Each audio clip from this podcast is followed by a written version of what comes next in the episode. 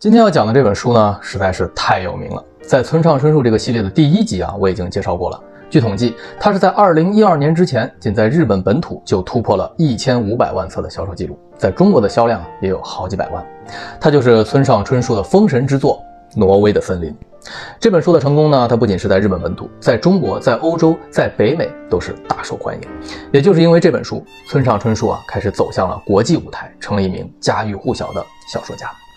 挪威的森林里没有挪威，也没有森林，写的是一群日本青年在迷茫的青春期里自我毁灭又自我救赎的故事，依然是村上一贯清秀的风格。但书里啊，却有很多自杀、自虐和性行为的描写。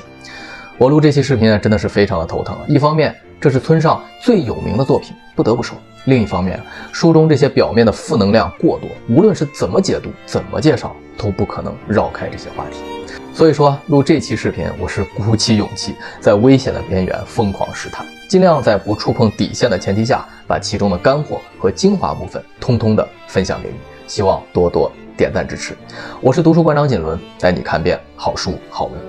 第一次看《挪威的森林》啊，是我上高三那年，大概是十七八岁，和书中的人物年纪相仿。那是个让人窒息的夏天，学生和老师都严阵以待，习题和燥热更是无孔不入。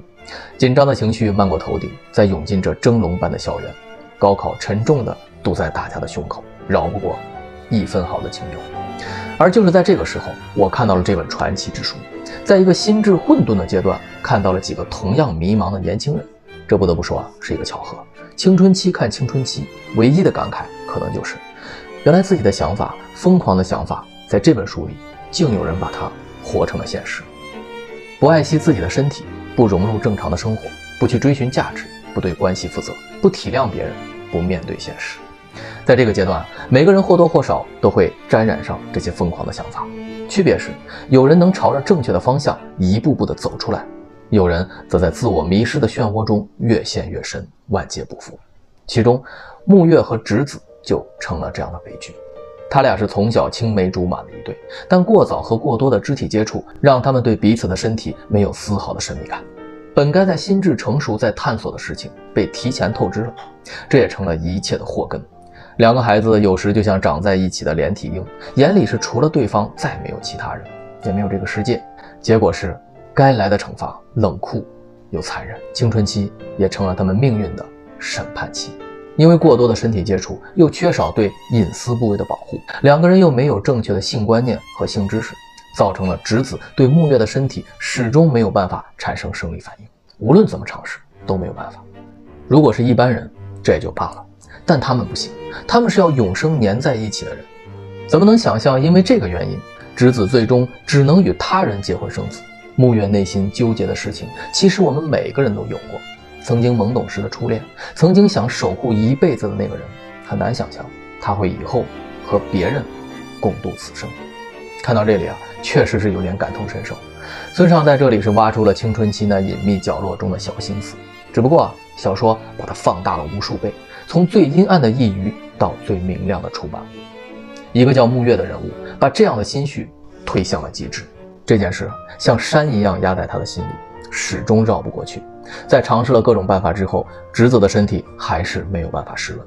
木月绝望地走向了自己人生的终点，他把自己锁在家里的汽车，再用煤气灌满了车厢，自杀了。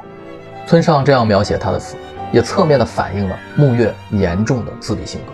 他情愿把自己闷死在一个狭小的空间里，却不愿走到外面的世界，去拥抱更广阔的人生。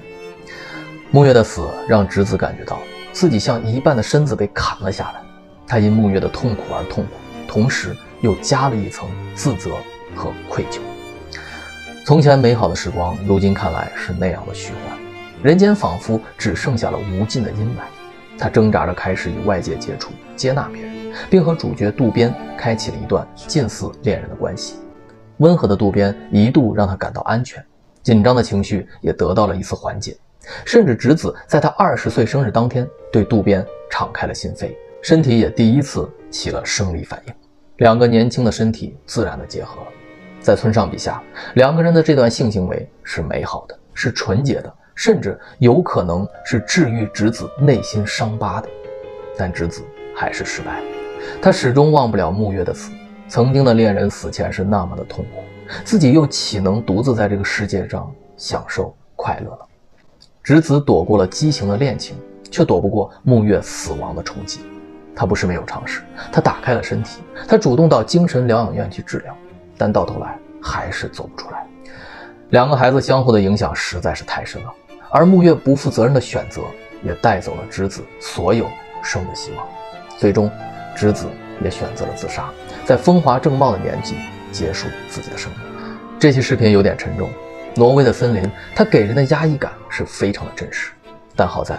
荒芜阴冷的森林尽头是希望的绿洲，正如开篇所说，残忍的青春期，有人陷入漩涡无法自拔，而有人则能凭借自己坚韧的性格，沿着正确的方向走出这片森林。